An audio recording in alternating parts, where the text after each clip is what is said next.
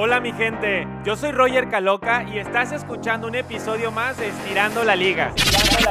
El único programa que te rompe las barreras mentales de negocios y emprendimiento con noticias, notas, entrevistas, historias y lo más relevante del mundo startupero. ¡Vamos con el ligazo! Ahí te va. Estirando la liga es el concepto y la definición de mi método favorito de crecimiento.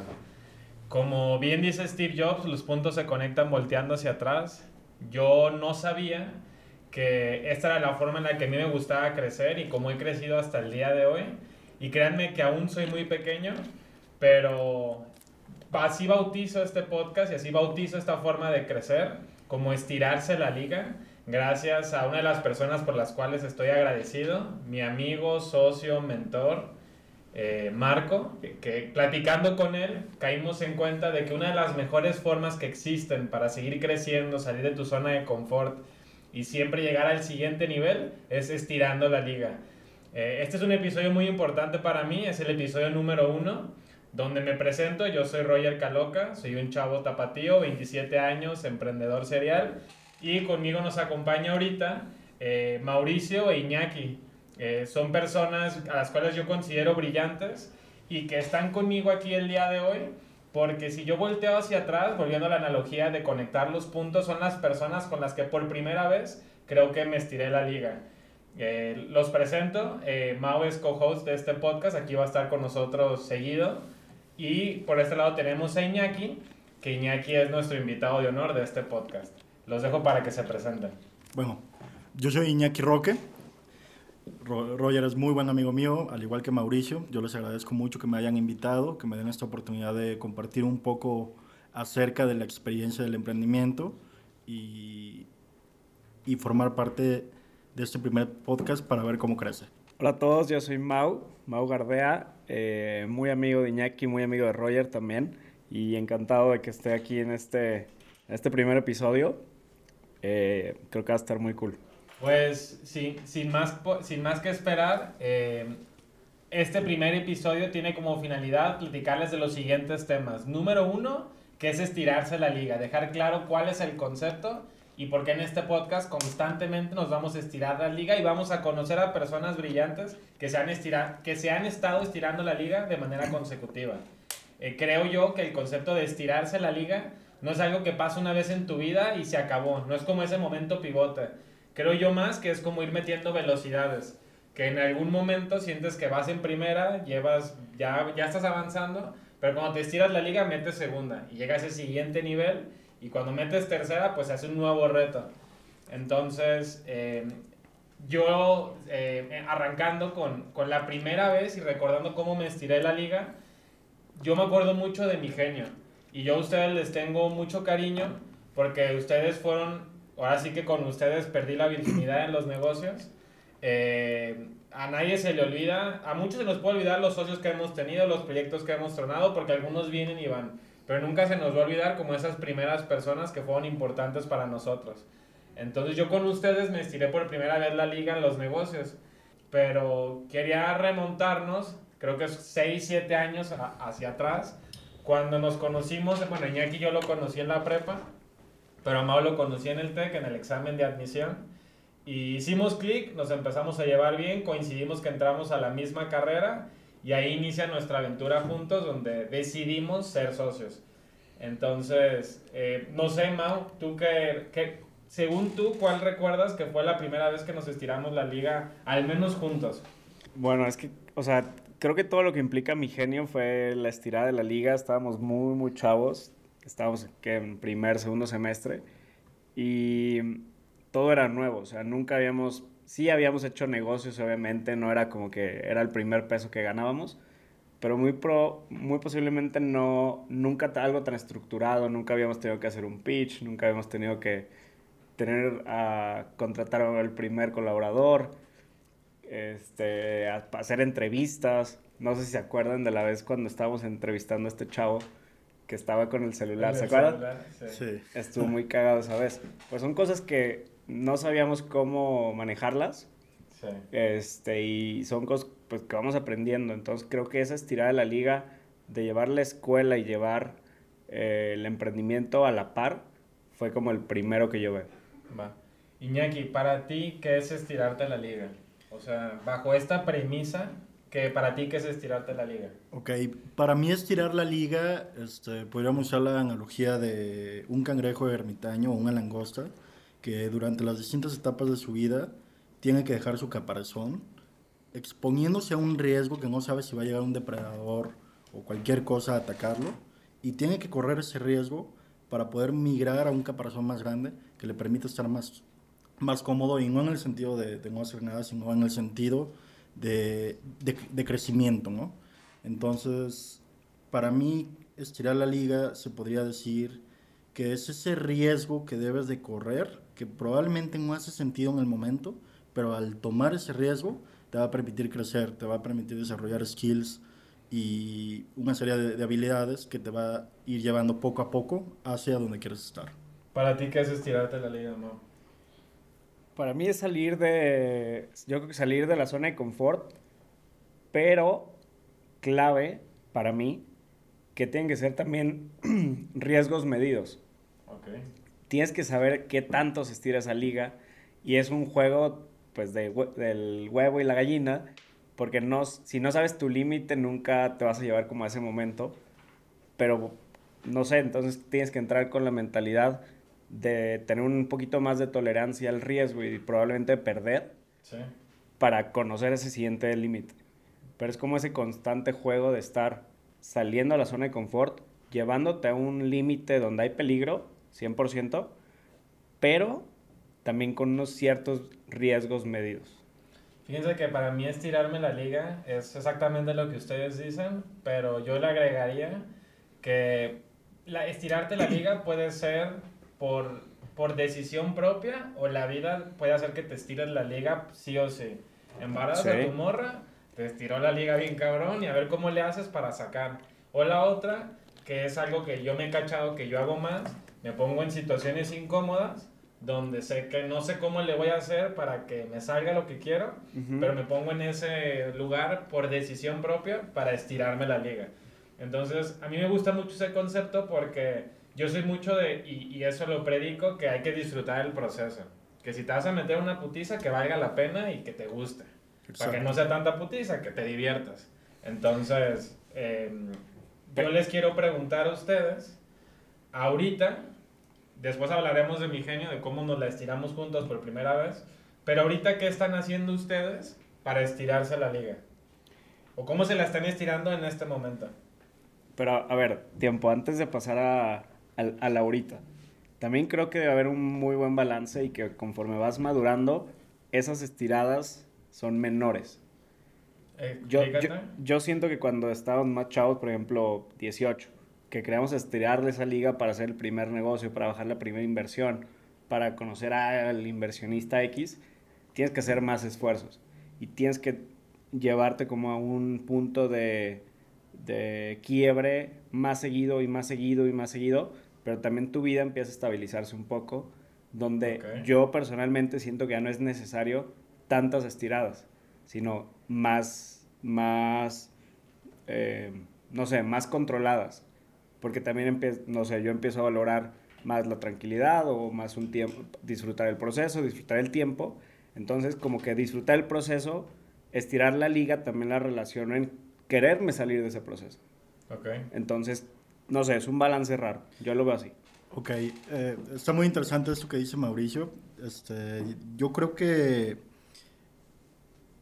más que dejes de, de- de estirar la liga, que sí va a llegar un punto en tu vida en el que no te puedes estar dando ese lujo, en estos años de nuestras vidas, empiezas a enamorarte del sentimiento de riesgo que te hace que sigas persiguiendo más cosas, ¿no? Y, y se, y se comienza a volver habitual, lo cual creo que la percepción de riesgo comienza a bajar. Obviamente es muy importante cuidar el factor de un riesgo medido, como dice Mau, pero sí creo que te empiezas a acostumbrar a ese sentimiento de, bueno, pues ahora voy por esto y ahora voy por aquello. Y, y llegas a un estado como de armonía con ese riesgo medido que te permite pues, seguir creciendo y seguir empujando más y, y seguir creciendo, ¿no? Pero, por ejemplo, o sea, entiendo que es un tema en el que tienes ese riesgo medido, pero no crees que si hasta cierto punto sabes que puedes con ello, ya no te estás estirando la liga, la liga realmente. Porque estirar la liga es ver ese sweet spot en el que casi estás a punto de que se truene literal o que te, se regrese y te den madrazo. Ok. O, o sea, tienes que... Pero es que nadie, la, o sea, nadie lo conoce, o sea, yo no sé tu límite, no sé el Iñaki, tú no sabes el mío. Es que eso es lo chingón. Y tú tampoco sabes el tuyo. Pero si lo mido, pero si, si lo mido, ¿cómo sé? O sea... eh, No, no lo, no lo puedes medir. Te tienes que llevar y truena o, o no tronó y ya, entonces hay un nuevo límite. Ajá. ok, Pero no, no, nadie lo conoce. ¿Por qué? Porque somos tan listos que nos podemos ser muy mensos. sí. O sea, el cerebro alcanza a dar ese loop de, de ver cinco cosas, de- Sí. como si estuvieras jugando ajedrez. Si alcanzo a ver unos pasos Alcanza a ver adelante. siete pasos adelante y planeas siete pasos adelante, entonces ya no te estiraste la liga porque ya supiste qué ibas a hacer. Ya. Sí, yo creo que respondiendo a tu pregunta de, de hace unos minutos, este, una forma en la que actualmente estoy estirando la liga y, y tú también, es, yo me acabo de mudar, yo estaba en un lugar, nace una oportunidad, me, me, me gusta mucho el lugar, implica obviamente un esfuerzo económico a lo mejor no muy grande en cuanto a, a lo que cuesta, pero sí en, en cuanto al porcentaje de lo que yo ya estaba acostumbrado a pagar y yo ya estaba tranquilo.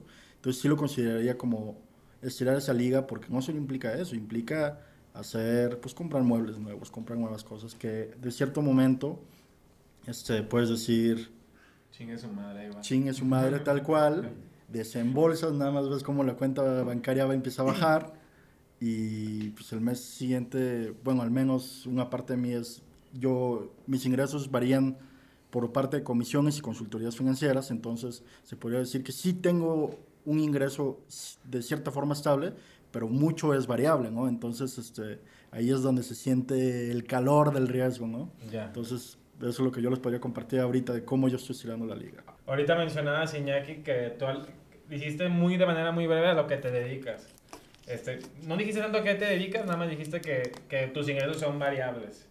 Creo que eh, nada más para dejar sentados, estaría padre platicar a qué nos dedicamos, este, cada uno de nosotros, para que la gente que nos escucha tenga ese contexto de pues, a quién estoy escuchando. Claro. Entonces, ¿tú a qué te dedicas, Iñaki? Yo, yo soy consultor financiero, yo me dedico, como quien dice, ser el policía y poner orden en, en empresas que necesitan una estructuración financiera.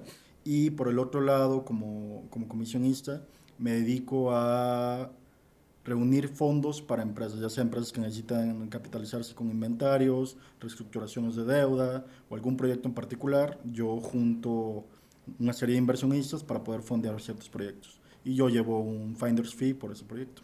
A mí me gusta mucho platicar contigo porque eres de mis pocos amigos que a nuestra edad habla de 7, 8 dígitos. O sea, eres de, eres de, y 7, 8 dígitos significa hablar de millones. Exacto. Entonces, este, o sea, me recuerdo mucho que alguna vez un mentor me dijo, ¿cómo quieres recibir algún día un millón de pesos, ganártelos si nunca los has visto? Si nunca has escrito un millón de pesos en un cheque, ¿no? Exacto. Platicaba Marco, que ustedes pues claro que lo conocen, este, que Marco la primera vez que escribió su che- un cheque por un millón de pesos, hasta lo hizo como tres, cuatro veces porque no sabía cuántos ceros llevaba, o sea, o si lo había escrito bien. Entonces, me gusta platicar contigo porque eres alguien joven que maneja muchos, o sea, esos dígitos. Entonces, este, no, no sé, ¿qué, qué nos puedes? Para no desviarnos tanto del tema, pero creo que es algo importante. Este, ¿Qué se siente a una edad joven? eh, al menos si no sé si es tu dinero o si sí es tu dinero, pero pasa por tus manos, pues involucrarte con esas cantidades. Ok.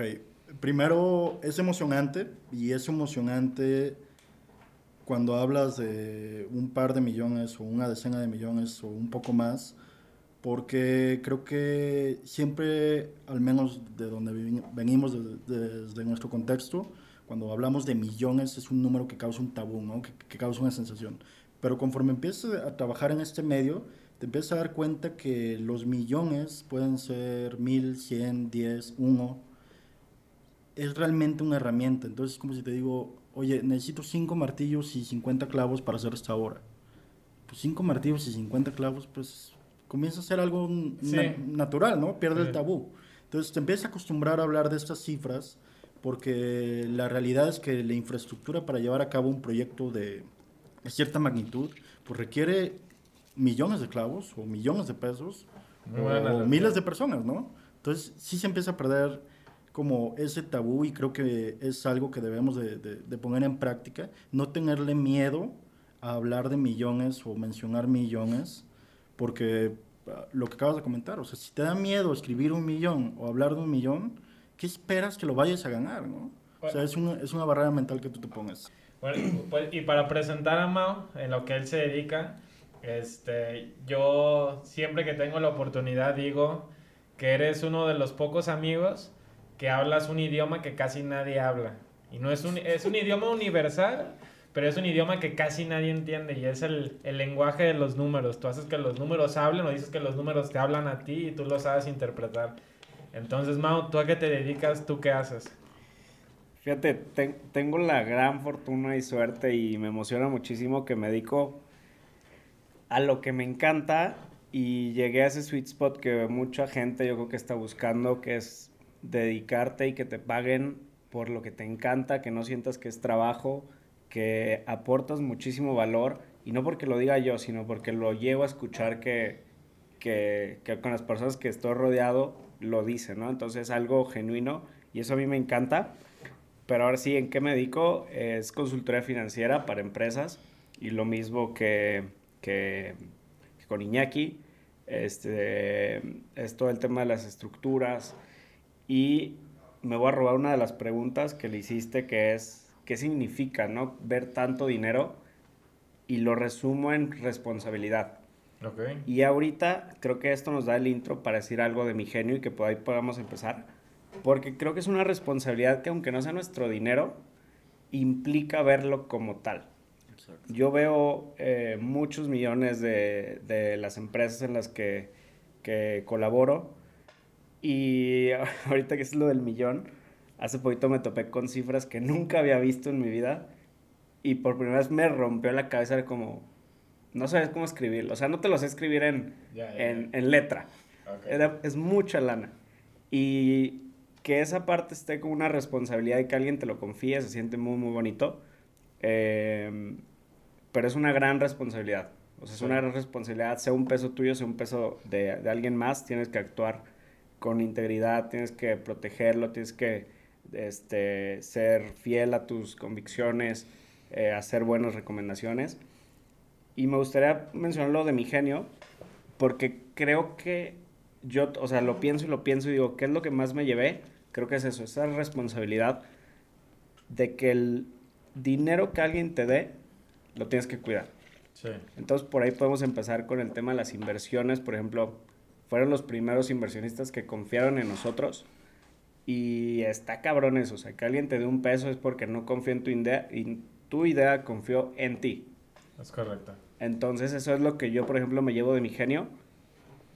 Para hacer ese intro, yo les preguntaría, ¿qué es como el, lo más que, como el, la- el gran aprendizaje que se hayan llevado de mi genio? De mi genio. Este. Bueno, nada más para poner en contexto a la gente, mi genio en su momento hace como siete, ¿siete años o cuántos? Sí, más o menos. Hace como siete años era una startup cuando hacer, cuando ser startupero no era cool, cuando no estaba de moda. Este, nosotros hicimos una aplicación o un software que te ayudaba a encontrar un tutor o un maestro a la hora y en el lugar que tú quisieras. Nosotros a los tutores les decíamos genios y por eso se llamaba Mi Genio la aplicación, ¿no? Porque podías conseguir un genio a través de esta aplicación. Este, hace 6, 7 años no era nada famoso. Eh, no creo que apenas iba empezando Uber en Guadalajara, creo que apenas había entrado, creo que todavía ni siquiera entraba, estaba por entrar. Y, y había, era, era mucho el concepto en ese entonces de Uber Forex, no sé si se acuerdan de eso. Sí. Este, Uber Forex significa que tomas el concepto de Uber como referencia y dices, yo soy el Uber de las asesorías, yo soy el Uber de la comida, y ahí salió Rappi, ¿no? Entonces, en ese entonces, eso era mi genio. Eh, teníamos, pues yo soy más chico que ustedes, creo. Yo, yo creo que tenía 18, se me hace, Sí. no sé. Y, y parte de lo que dice Mao es que en ese entonces bajamos ronda siendo unos morros, esa es la realidad. Digo, ustedes siempre han visto más grandes que yo. Las personas que están viendo este video van a ver que tienen barba los dos. Creo que tienen barba desde los 18. Pero yo hasta el día de hoy no me sale nada. Y, para, y, y, y, tienen que saber que en esta startup yo jugaba el rol de ser la cara del, del proyecto. Entonces, fíjate cómo hasta ahorita no me doy cuenta que a lo mejor hubiera sido más fácil bajar rondas si tú o tú lo hubieran hecho, porque dabas esa imagen a lo mejor de más confianza. Yo sé que cuando ya hablaba me ganaba la confianza de la gente, pero de primera entrada me veía bien morro. Entonces, este, tocando el tema que dice Mao de que cuando te invierten tienes una gran responsabilidad en el dinero, pues todavía más, porque había que dar más confianza porque estábamos morros. Entonces, este, yo del aprendizaje que me llevo de mi genio, eh, voy a, creo que platicamos dos cosas, aprendizaje y estirada de liga. Yo el aprendizaje más grande es, hay una frase que dice fake it till you make it. Y nosotros la aplicamos, no sé si se acuerdan. Alguna vez... Pero a ver, nos salió mal. Por, eso, ese, es mi aprendizaje. Ah, ok. Eh, es, yo creo que es de los más grandes. Sí. Eh, mi, eh, fake it till you make it significa falsifícalo hasta que lo logres o, o, trata de ser hasta parecer. Más o menos es algo así la traducción. Y nosotros en su momento se nos hizo fácil tratar de parecer hasta que lo fuéramos. en algún momento hicimos eh, pintamos el panorama a nuestro favor, para, para dejarlo así más, más este, ambiguo y no quemar a nadie. Pero, pero acomodamos que, nos acomodamos bien para salir en la foto, y esperando que después se volviera realidad. Y yo recuerdo ese momento en el que casi no nos sale o no nos estaba saliendo, y es, es dar la cara ante la gente de decir, güey, lo que te dije, pues siempre no es así. Sí es así, pero no es tan así. Entonces, este, yo mi aprendizaje más grande que me llevo de mi genio es, güey, es mejor ser transparente desde un inicio en el proyecto que estés grande o chiquito. Tus inversionistas son las personas más importantes a quien le tienes que rendir cuentas. Bueno, creo que primero está tu equipo propio y después los inversionistas. Y, y pues sí, es una gran responsabilidad manejar dinero. Eso es mi aprendizaje más grande en el tema de, de mi genio, ¿no? ¿Tú, Iñaki? Yo lo que me llevaría de, de aprendizaje este, es difícil trabajar con alguien más y porque uno debe de desarrollar la habilidad de comunicación para poder debatir y argumentar cuál es la mejor idea o cuál es el mejor camino para ejecutar algo en particular. Porque obviamente cuando estás hablando de una sociedad, en este caso cuando fuimos socios, pues todos queríamos lo mejor para el negocio, ¿no? Y no siempre las ideas o la perspectiva de cada uno era con la que uno u otro estábamos de acuerdo. Entonces yo creo que es muy importante este, aprender a comunicar y sobre todo hacer una diferenciación de roles. ¿no? En, en este caso en particular, como lo escucharon hace unos minutos, Maui y yo pues, tenemos cualidades muy similares. Lo que obviamente hacía que a la hora de, de, llevar a cabo ciertas funciones dentro del negocio, pues chocábamos. Sí. Y nos topábamos con pared, ¿no? Porque incluso hasta algún inversionista nos, le llegó a comentar a Roger, o Mau o Iñaki se van. Porque tienen las mismas habilidades y nada más están ocupando espacio. Obviamente Roger, dentro de la lealtad de amigos, pues, pues dijo, pues, no. pues no se van a ir, ¿no? Pero sí es una realidad que es muy importante saber comunicar tus, tus puntos de vista y que haya una diferenciación de roles a la hora de ejecutar. Y una diferenciación no, no precisamente a nivel jerárquico, pero sí de habilidades. Claro. Oigan, pero a ver, o sea, siendo, siendo muy neta, a los 18 no sabes ni madres. eso, eso, es muy importante, ¿no? claro, es fácil decirlo. Obviamente, sí, sí, sí. Está ese hindsight bias de lo ves hacia atrás y dices, ah, todo hace sentido y debimos haber hecho esto y los, las fichas se hubieran movido así, eran súper fáciles. Pero en ese momento sabíamos absolutamente ah, nada. nada claro. por, eso lo chingón es ahorita compartir la experiencia y decirle a la gente, bueno, la caguen, ya le traté yo por aquí y por ahí no es. Claro.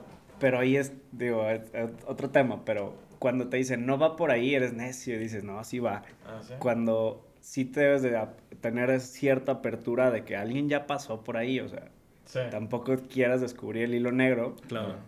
Hay ciertas cosas que sí pueden irse como te las están recomendando y te vas a ahorrar un chingo de pedos. Marco tiene una frase muy buena que dice que la diferencia entre ser terco y persistente solo es una palabra. Yo sé que a lo mejor tú sí te la sabes porque la he dicho más veces. ¿Tú te la sabes o no? Es el resultado, ¿no? Sí. Exacto. Y la palabra es el resultado. O sea, si tú estás dándole, dándole, dándole, dándole un proyecto y nomás no pega, te van a decir, güey, puto vato terco, te dije que no le dieras por ahí. Sí. Pero, o sea, pero si, si, si te pega y te va bien, entonces, ah, eres el güey persistente, chingón, güey, qué bueno que no te cagaste. Claro. Entonces, yo sé que, yo sé que nadie sabe en ese momento, Sí. y ahorita es fácil decirlo porque ya avanzamos unos pasos, pero es importante compartirlo porque, güey, si quieres crecer y nos estás escuchando, pues neta, nos caso. O sea, no, no es que tengamos la última verdad, pero te estamos diciendo algo que nos pasó. Mínimo desde mi perspectiva, lo que soy ahorita es mucho gracias a todo lo que he pasado, bueno o malo. Sí, claro. Entonces, si claro. tú estás escuchando esto y, y ya me imagino que por lo que hemos dicho, te imaginas que esa empresa quebró. Tronó. Entonces tronó, sí, sí tronó. Pero lo volveríamos a hacer Sí. 100% sí. Sí, yo o le sea- debo todo lo que soy a ese puto proyecto. Todo, todo, güey. todo, Hubiera sido diferente, quién sabe, también, pero También. Güey, todo, güey. Es que. Y, y, y el. Yo, y, Fue una pequeña semilla. Sí, güey. Y, y esa semilla yo creo que se llama. Ay, güey, ¿cómo se llama? El español este. Joel. Joel. Joel. O Joel. Güey, Joel es la semilla de todo este pedo. Y dudo que Joel esté escuchando esto, pero si Joel me estás escuchando, y es más, te voy a mandar este podcast para que lo escuches. No sé en qué minuto vamos, pero te voy a mandar en el mail. Joel, escucha este episodio en este minuto. Güey, muchas gracias por haberme jalado el certificado de innovación. Porque eso fue lo que nos tiene hoy aquí sentados. Y por ahí nos metimos al mundo de las startups. Tú después agarraste tu camino, Mau después el otro. Y, y, y- y honestamente, sí. O sea, sí lo volvería a hacer Sí, 100%. sí. ¿Tú? También, definitivamente. Yo creo que este, si no hubiéramos tomado ese camino, no creo que estemos mal, pero yo Ah. creo que donde estamos ahorita, pues es la mejor opción que puede haber resultado. ¿no? Eh, hace rato, y creo que es el- la perfecta introducción para esta parte 2 del episodio, donde hablabas de la sociedad, ¿no? Que en su momento este, teníamos roles similares y, y que eso al, al inversionista e incluso al mismo negocio tal vez no le ayudaba tanto. Exacto. Eh, me gustaría que, que, que hiciéramos como una pequeña guía ahorita, para, según nuestra experiencia, a las personas que nos están escuchando de cómo encontrar a ese socio ideal, ¿no? O cuál es esa dream team que una sociedad o un proyecto debería de necesitar o tener al momento de iniciar. Yo quiero partir de decir que según yo, un buen negocio, una sociedad balanceada, tiene al menos tres ingredientes. Tiene el güey comercial, sí o sí tiene que haber alguien que sepa vender. Que le venda a tu equipo la visión y visión. Que le venda al inversionista la capacidad de ejecución del equipo. Que le venda al cliente final el producto con una buena propuesta de valor. Siempre tiene que haber un güey comercial. Tiene, pienso que tiene que haber un güey administrativo. Que muchas veces no vemos ese rol, pero es fundamental. Que es el güey que maneja los presupuestos, el que maneja eh, el, el runway, cuánto lana tienes para operar y cuánta lana te quemas al mes. Y esta persona que hace como que las cosas sucedan, ¿no? Y luego está el güey que es como el operativo o el que es el, el product owner o, o el güey especialista en el mercado o en el nicho al que vas. Este especialista de producto que si bien estamos hablando a lo mejor de, un- de la industria de los muebles, pues el carpintero que sabe de maderas o el diseñador que sabe de tendencias. Y por otro lado tiene a su comercial y tiene al que le opera el negocio, administrativo. ¿Ustedes ven un rol diferente a estos tres pilares, Tuma? Pilares no, complementarios sí. Y últimamente me he estado metiendo mucho al tema de empresas familiares y toda la política y el gobierno corporativo de las mismas. Y es muy padre, o a mí me emociona mucho cuando ves cómo toda la familia encuentra un rol. Si bien sí los pilares mantengo que es comercial, operativo y administrativo, es muy padre cuando cada, en cada una de las áreas, que te puedo decir que son más de 10, hay un especialista y que Sí. se les respeta y que juegan en equipo. Y ahí hay como una controversia porque tú y yo lo sabemos que podríamos decir, ¿por qué quiero al socio legal si probablemente necesito un contrato cada siete años? Pero como que todavía encuentro, por eso quise estudiar esa parte de las empresas familiares, porque funcionan muy bien. Funcionan muy bien eh, haciendo todos esos complementos. Pero pilares esos tres. ¿Tú, Iñaki? Estoy completamente de acuerdo. Sí tiene que haber alguien que venda, alguien que administre y alguien que haga el producto o opera esa parte, ¿no? Aquí, aquí creo que entra un tema importante, que es el tema de mm, muchas veces cuando nos asociamos, nos asociamos con gente que ya conocemos porque es cómodo, ¿no? Es cómodo asociarte con tu amigo, así lo hicimos nosotros en su momento. Es cómodo asociarte con la familia, que no es lo que más les recomiendo. Y es cómodo asociarte con, pues a lo mejor con, pues sí, con alguien conocido, que salir a buscar a alguien. ¿Ustedes qué opinan? ¿Primero amigos, luego socios? ¿O primero socios, luego amigos? O sea, de la sociedad somos socios que nos vemos tanto que nos terminamos haciendo amigos o primero somos amigos y nos terminamos haciendo socios. No sé, depende. me ha ido bien. A me le encanta decir depende. me ha ido bien, me ha ido mal de uno y de otro. O sea, es muy subjetivo. Eh, porque imagínate que desde, si nos damos un paso atrás, tu amigo es mal amigo. Y ya traes una, o sea, ya viene mal desde el inicio, nace muerto. Sí. Entonces, eh, depende, ¿no? O sea, no, no, no les voy a decir que una u otra.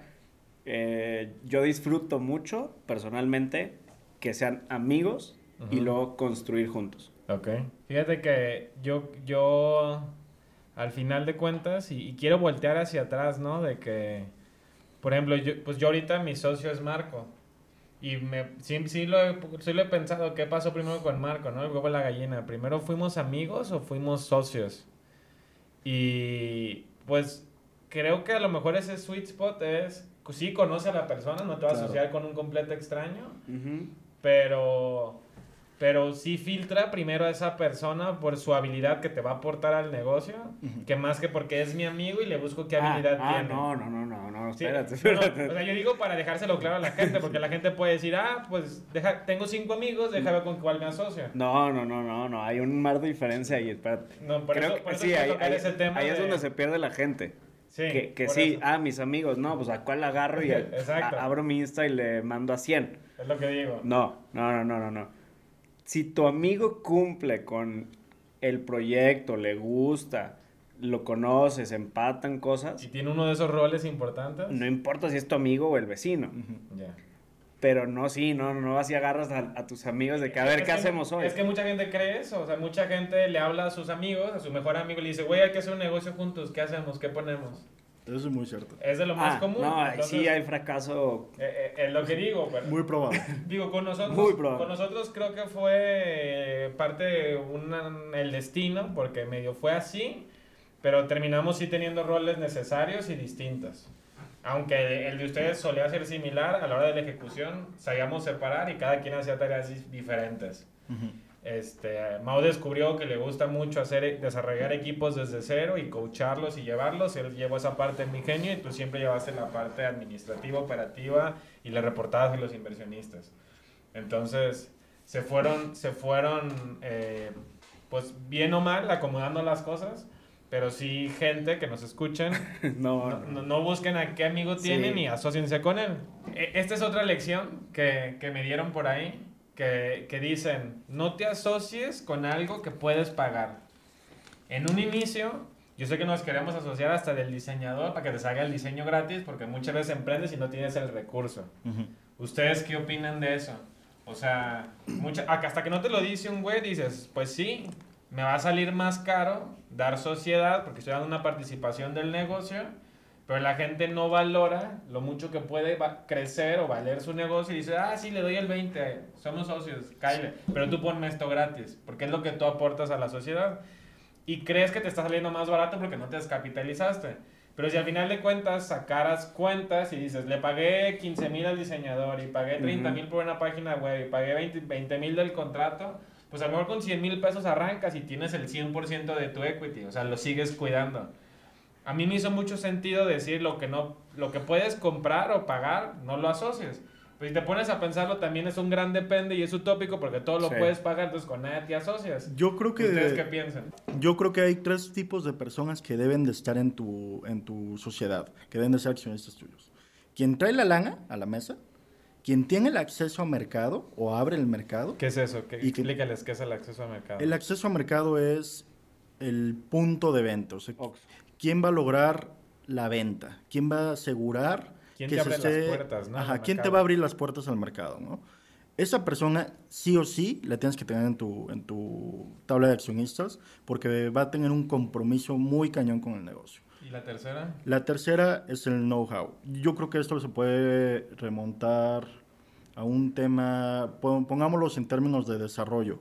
La persona que desarrolló el código para X app, que sabe perfectamente cómo funciona, que sabe cómo, cómo se desarrolló el código, y que sabe los alcances y el teje y maneje del core de tu negocio, le podrás pagar 100 mil, 200 mil pesos al mes, pero en el momento que llegue alguien con 300 mil te lo va a quitar. Pero si es accionista del negocio, va a cuidar el negocio a capa y espada porque trae el pellejo ahí también adentro, ¿no? Entonces yo creo que ese es el tip, son las tres personas que debes de, tener en tu, en tu tabla de accionistas. Pueden ser, digo, no son tres personas, son el tipo de personas que debes de tener más bien. Porque puedes tener cinco personas que conforman un equipo muy sólido, pero sí los debes de tener ahí. ¿no? O sea, como la pepita de oro escondida es valoren su cap table. ¿Cap table qué es? Pues tienes que ser muy el celoso. porcentaje, ¿no? O sea, las acciones que tienes. Exacto. Tienes que ser muy celoso con tu equity y el cerebro es engañoso, porque obviamente cuando vas empezando, como no vale nada, es correcto. Se te hace, Se te hace muy fácil decirte, Roger, invítame a tu podcast y te va a dar el 2%. Y, y tú dices, ah, ese 2 no vale. Pero cuánto vale un 2% de ahorita de, de un Apple. Joe Rogan, el, el güey este... El güey es el podcast más caro del mundo. O sea, a Spotify le pagó no sé cuántos cientos de millones de dólares. Y al final el inicio no valía nada. Sí. Oigan, y ya como en la, en la última etapa de este podcast quiero que platiquemos sobre tendencias o negocios que, o cosas relevantes que están pasando ahorita y nosotros qué opinamos o qué vemos sobre ello. Eh, digo, esto es, es completamente irrelevante lo que platicamos el día de hoy, pero a mí se me hizo interesante y dije, bueno, es algo que quiero traer a la mesa, este, a ver qué piensan ustedes.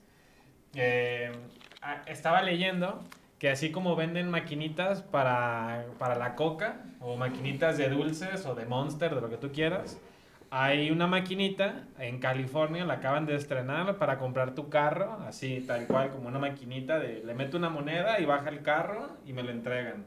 La empresa se llama Carvana, es más o menos como un Kavak para la gente que nos escucha en México o como CarMax en Estados Unidos que son estas plataformas donde puedes comprar seminuevos que están verificados por 150 puntos y, y, en teoría estás comprando algo seguro, ¿no? Aunque es seminuevo.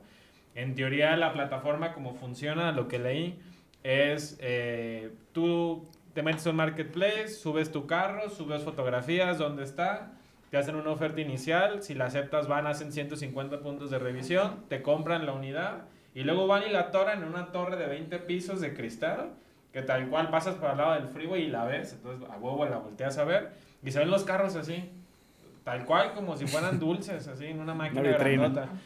Este, en teoría llegas, este, no hay vendedores en el piso, simplemente hay una pantalla grandota enfrente de ti.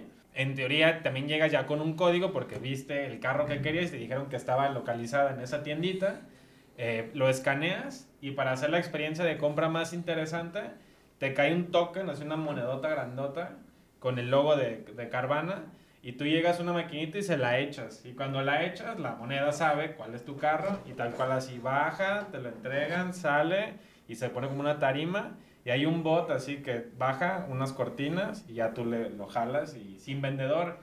Gran parte de esta de Carvana es la experiencia de compra eh, eh, la experiencia de, pues sí, de ese, del, del, ¿cómo le dicen? El unboxing, de cuando compras algo, que es muy instagramiable todo el proceso y que te puedes ahorrar hasta 1500 dólares, porque como ellos no tienen vendedores en Pisa, entonces es incluso 1500 dólares abajo del precio del libro azul. Entonces a mí me voló la cabeza, se me hizo muy interesante. Y creo que lo rescatable de aquí es el tema de la experiencia de usuario, la experiencia de compra al momento de hacer algo.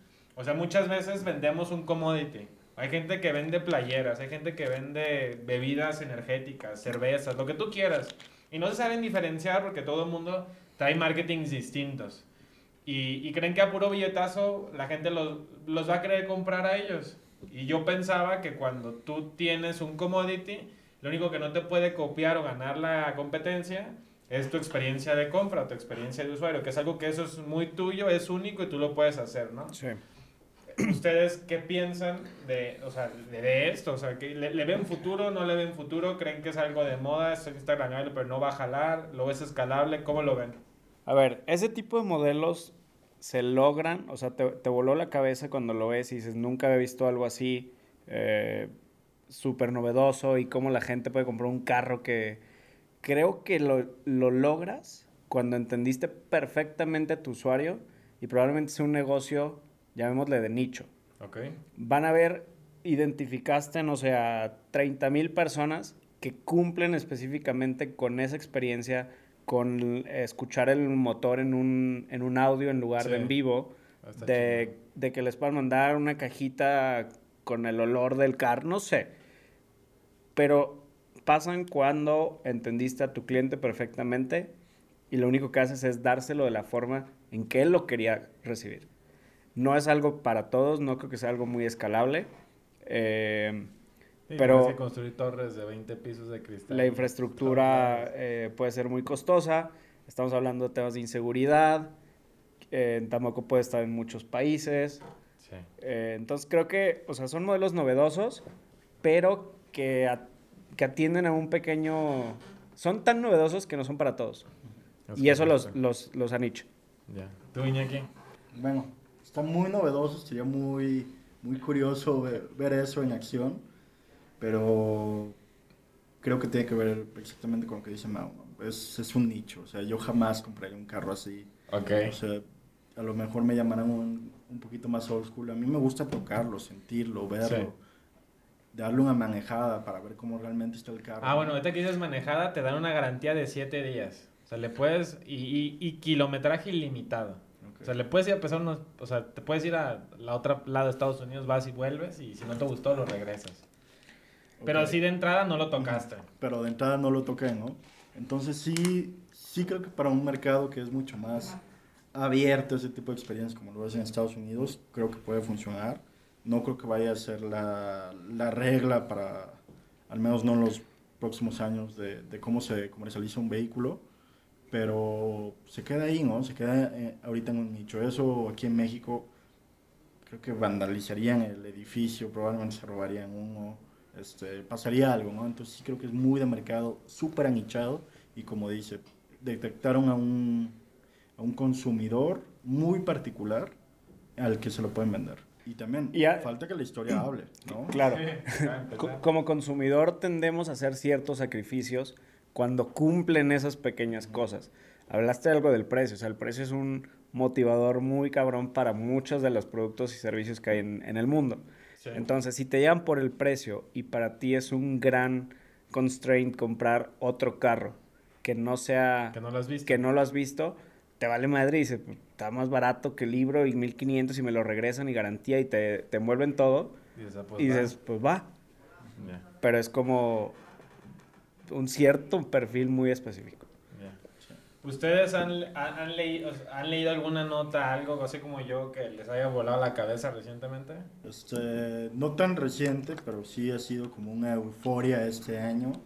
Y tiene mucho que ver con los NFTs, que para los que no saben qué significa, es un Non-Fungible Token, que es básicamente un título de propiedad de algo en particular, puede ser de este letrero, puede ser de esta iPad en particular o hasta de la camisa de Roger, en el que tú eres dueño. Y entonces no tiene mayor función más que acreditar la propiedad de algo en particular.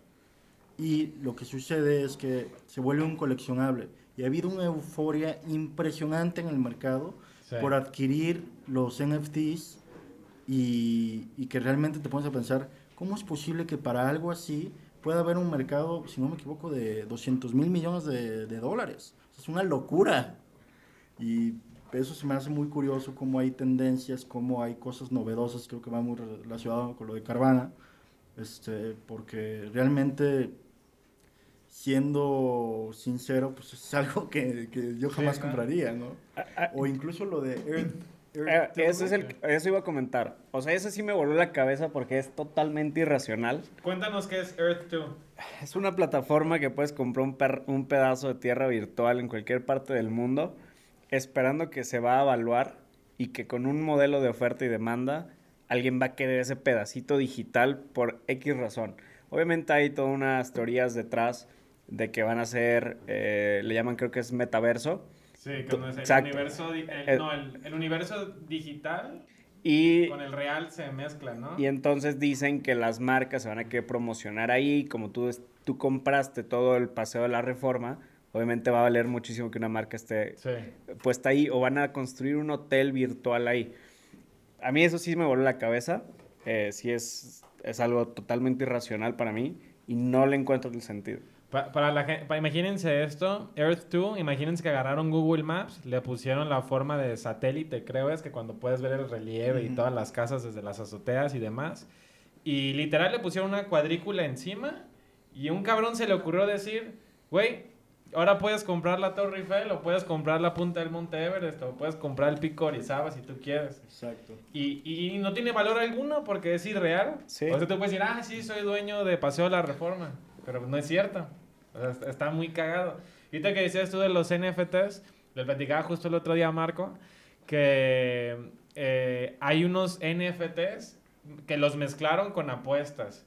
O sea, y la gente, si no les ha quedado claro que es un NFT, nada más piensen en un activo digital. O sea, así como son dueños de propiedades en el mundo real, o eres dueño de un reloj costoso, o eres dueño de una cartita coleccionable, en el mundo digital es exactamente lo mismo. Entonces hay gente que está apostando carreras de caballos virtuales. O sea, hubo un cabrón que se le ocurrió hacer caballos virtuales. Y dice, yo cada seis meses este, tengo un criadero de caballos, que son como estas, estas máquinas minando, y mignan un código que dice, nada, este caballo tiene la probabilidad de tanto arranque, de tanto condición física, de que al final este, tiene el cuello más largo y alcanza a ganar por una nariz. Y al final son probabilidades que las ponen a correr en un modo de apuesta. Creo que el- el- la, la empresa o la startup se llama ZED, Z-E-D. Y es eso, o sea, tú eres dueño de un caballo y, güey, ¿cuánto crees que cuestan los caballos? Cuestan 50, 60 mil dólares. Sí, O como sea- estás hablando de un animal de verdad. Ajá, pero es, irre- o sea, es, es intangible, no existe. Claro. Y también, y, y tú ves, tú, tú entras a la página, entras a hacer y todo el tiempo hay carreras en tiempo real. Entonces, tú puedes entrar y apostarle a un caballo que va por el track record que lleva, o tú puedes crear tu propio caballo y calarlo en diferentes carreras hasta que agarres cierto como experiencia. O incluso puedes, hay un market, hay un mercado de caballos, donde tú dices, voy a vender este caballo y se apreció aparte tu NFT. Entonces, pues sí, sí está de locos. Sí, es una locura. Yo, yo me quiero meter en ese mundo, no sé cómo. Queremos calarle.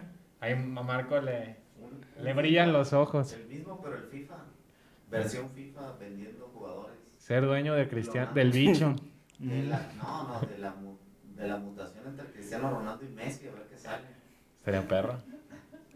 Sí, pues creo que lo podemos, podemos cerrar con eso, que las ideas pasamos de algo súper tradicional como mi genio y números a algo que nadie entiende, nadie sabe por qué funciona, nadie sabe por qué Iñaki compró ese pedazo en la isla de Timbuktu.